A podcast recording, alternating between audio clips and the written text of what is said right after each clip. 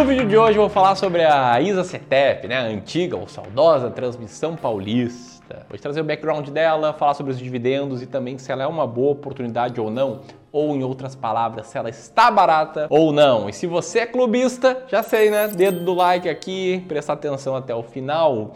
E se você não é, se você gostar do vídeo, te inscreve no canal, clica no sininho, independentemente de você ser clubista ou não, comenta. Você é acionista de transmissão paulista? Sim ou não? Deixe teu comentário aqui abaixo.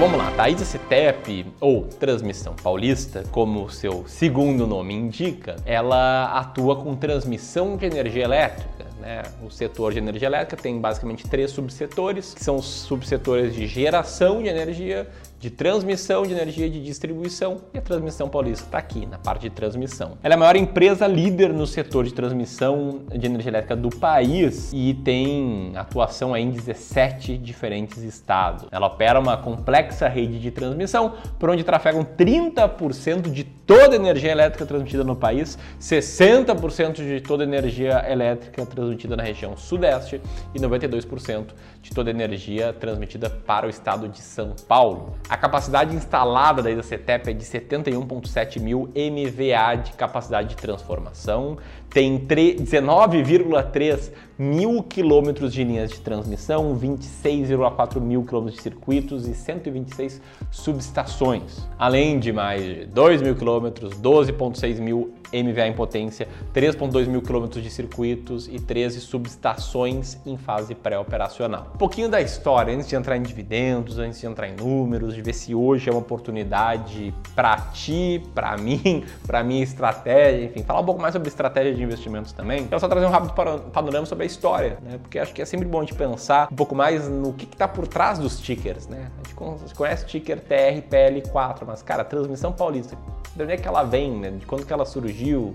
Enfim, se você não sabe disso, saiba agora. A Ida CETEP nasceu em 1999, a partir da divisão dos ativos da estatal paulista Companhia Energética de São Paulo, a famosa CESP, e fez parte, né, esse surgimento da transmissão paulista, do programa de privatização do governo estadual, programa que estava rolando naquela época, início dos anos 2000. Em 2001, a companhia incorporou a empresa paulista de transmissão de energia elétrica, a EPTE, que foi resultante do desmembramento da Eletropaulo. Na bolsa existem dois tipos de ações da transmissão paulista: as ações de código TRPL3, que são as ações ordinárias que dão ao acionista direito a voto ou seja, quem tem mais da metade das ações de código 3 acaba mandando na empresa, sendo controlador, e as ações de código TRPL 4, que são ações preferenciais que não dão direito ao voto, mas dão preferência no recebimento de dividendos. E atualmente a composição do capital da transmissão paulista é essa aí que está na tela. A ISA do Brasil tem 89,5% das ações ordinárias e do restante de ordinárias em circulação, quase tudo é da Eletrobras. Essas ações ordinárias, inclusive, elas têm uma liquidez bem baixa, bem inferior às ações preferenciais, essa segunda aí, coluna, né, coluna do TRPL4, em que a ISA Capital do Brasil tem uma participação bem pequena, de 1,28%, e 98% está em circulação, sendo metade disso mais ou menos com a Eletrobras e 46% com outros acionistas, que pode ser você se você comentou sim na para se você tem ações da ISA CETEP. Enfim, nesse ano tá, de 2022, ações estão meio que ali no 0 a 0 estão né, caindo menos 1%, e isso vai a mesma coisa né, com os dividendos, que esse gráfico está na tela agora, né? Do fundamentos. E aqui é, no fundamento, né, você pode ver que essa é uma empresa que tem uma relação de preço por lucro de 5,58 vezes, está sendo negociada uma vez seu valor patrimonial. É uma empresa que está com dividend yield, já vamos falar mais sobre isso, de 6,2%, que está crescendo bem nos últimos cinco anos, com ROI alto, né, de 18%, né, ROI é Return on Equity, retorno sobre patrimônio líquido, e ROIC, que é retorno sobre investment, Invested Capital, de 12,9%. Eu mostrei alguns dados, mas eu quero colocar uma lupa sobre esse aqui, o Dividend Yield.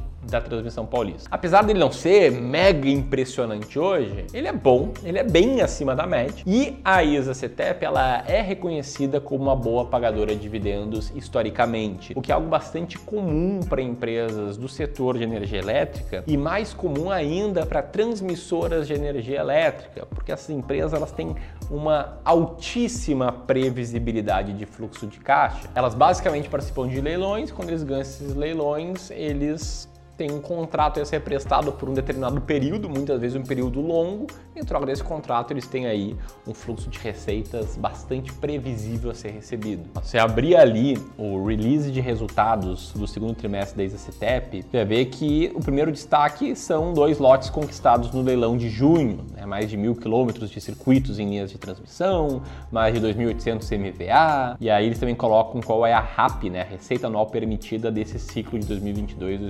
2022-2023, enfim, eles colocam um destaque muito grande a isso porque de fato é uma característica de previsibilidade que tem tudo a ver com a distribuição de dividendos. Se você for ver o histórico de dividendos da ISASTEP, você pode ver que ele é bastante consistente. Né? Até pagou menos em 2013, 14 e até 16, depois pagou bastante em 2018, outro patamar em relação aos anos anteriores, 2019, 2020, 2021 mais ainda, embora dividendos passados não sejam garantia de dividendos futuros. O fato é que a empresa consistentemente mantém um payout muito alto. Né? Esse gráfico mostra que o payout saiu ali de 65% em 2018, caiu para 56%, depois caiu para 49%, subiu para 60% e fica nessa faixa aí, né? Entre 50% e 60%. Lembrando que payout é o percentual do lucro líquido da empresa que a empresa decide destinar aí para o bolso dos acionistas, né? dinheiro distribuído para quem tem capital da empresa. Na própria política da empresa é indicado que, abre aspas aí para eles, o Estatuto Social da companhia prevê distribuição de dividendo mínimo que seja maior ou valor entre 359 milhões e 25% do lucro líquido do exercício. Entretanto, a ISACETEP adota como prática a distribuição de proventos de no mínimo 75% do lucro líquido regulatório, que às vezes é diferente do lucro líquido contábil, sujeito à aprovação da Assembleia limitado à alavancagem máxima de três vezes dívida líquida de EBITDA, ou seja, se a empresa está muito endividada, aí eles não distribuem lucro, por quê? Para pegar esse dinheiro e quitar parte dessa dívida. Enfim, nos últimos 10 anos, está aqui o histórico né, de dividend yield da transmissão paulista, né? só teve um soluço ali em 2013, você pode ver que desde início de 2014 até agora não teve um momento sequer em que o dividend yield esteve zerado, ou seja, que a empresa ficou 12 meses sem pagar dividendos. Você pode ver que ele chegou até uns momentos a 19% né, em pagamentos de anos atrás, recentemente também chegou a patamares bem altos, mas agora está aí estável na faixa de 6%, o que reforça o fato de que dividendo passado não é garantia de dividendo futuro. Não espere que esse yield vai ficar assim para sempre, ele pode subir dependendo do lucro líquido futuro, pode cair também. Mas fato é, falando de transmissão paulista, que a empresa tem consistência nos dividendos. No atual, ela tem 2,5% do IDIV, o índice de dividendos da B3, né? essa é uma carteira teórica de investimentos, com regras claras da B3, para selecionar apenas ações que passem alguns critérios ligados à distribuição de dividendos. E quais critérios são esses, Ramiros? Ramiro, primeiro, tá? Está entre os 33% de ativos que mais pagou dividendos nos últimos 36 meses. Depois, ter soma de dividend yield de cada período de 12 meses maior do que zero nos últimos 36 meses, ou seja, critério de consistência. Depois, está sendo negociado 95% dos pregões no período das três carteiras anteriores e estar entre os 99 99% de ativos mais negociados os pregões no período das três carteiras anteriores. Esses são os critérios aí do IDIV. E se está gostando até agora, deixa o dedo no like, porque a partir de agora eu vou responder a grande dúvida. É uma oportunidade? Tá barata? E aí? E aí que eu quero começar essa dúvida falando algo que pode ser óbvio para alguns, pode ser novidade para outros. Diga assim, não existe resposta universal. Ó, oh, volta aqui, câmera. Não existe resposta universal. Se existisse, todos os acionistas da bolsa ou teriam ou não teriam transmissão paulista, né? Sei que isso parece meio óbvio, mas é muito importante você entender que a resposta para essa pergunta vai depender de quem está respondendo. E eu levanto a bandeira que tem que depender mais do que isso, tem que depender da estratégia de investimento.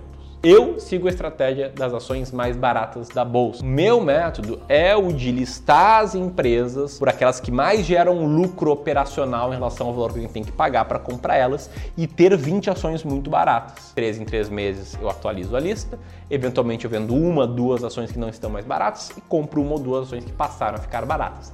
Este é o meu método. E eu vou responder se essa step é uma oportunidade com base no meu método, que eu não vou explicar aqui por Porque nos dias 15 e 16 de agosto, agora, né, tá na cara do gol, vai ter um evento online e gratuito, com duas aulas com muito conteúdo chamado a bolsa mais barata da história, que eu te mostrar os sinais, porque para mim a bolsa está muito barata e também como chegar nas 20 ações mais baratas da bolsa. O link para esse evento, ó, vou deixar aqui, que ele é gratuito e ao final dele, é 16 de noite, eu vou abrir as vagas para o meu curso completo de seleção de ações, o Descomplicando o Mercado de Ações, que vai ficar aberto por pouco tempo beleza? Ali no evento. E também, né, para quem quiser se aprofundar no curso, vai estar tá tintim por tintim explicado o meu método, em que basicamente a gente chega num ranking mais ou menos como esse e aí procura ter 20 ações baratas. Essa estratégia, que vale eu destacar aqui, né, ela foi testada exaustivamente, os resultados foram muito bons historicamente, mesmo nos clientes que eu fiz a gestão da carteira, né, que eu, eu como Clube do Valor, né, sou gestor há praticamente sete anos, os resultados foram muito bons também, alta de mais de 300%. E nesse ranking, nesse método, no meu jeito de selecionar ações, hoje a transmissão paulista tem um earning yield, né, que é o lucro operacional dividido pelo valor total que a gente tem que pagar para comprar a empresa, de 18,34%. E isso a coloca como a 37 ação mais barata da bolsa. E embora assim, quase 200 ações passem por esse critério, eu invisto em 20 e Transição Paulista está na posição 34, 37, perdão. Então eu não tenho hoje Transmissão Paulista. Se no futuro ela passar a ficar mais barata ou as outras ações passarem a ficar mais cara e ela no relativo crescer, tem nenhum problema em comprar, assim como eu já tive ações dessa empresa anos atrás. Você gostou desse vídeo? Compartilha com as pessoas. Ó, aqui vai ter um comentário sobre Sanepar recente que eu fiz e aqui vai estar o link para o evento A Bolsa Mais Barata da História. Espero te ver lá. Grande abraço.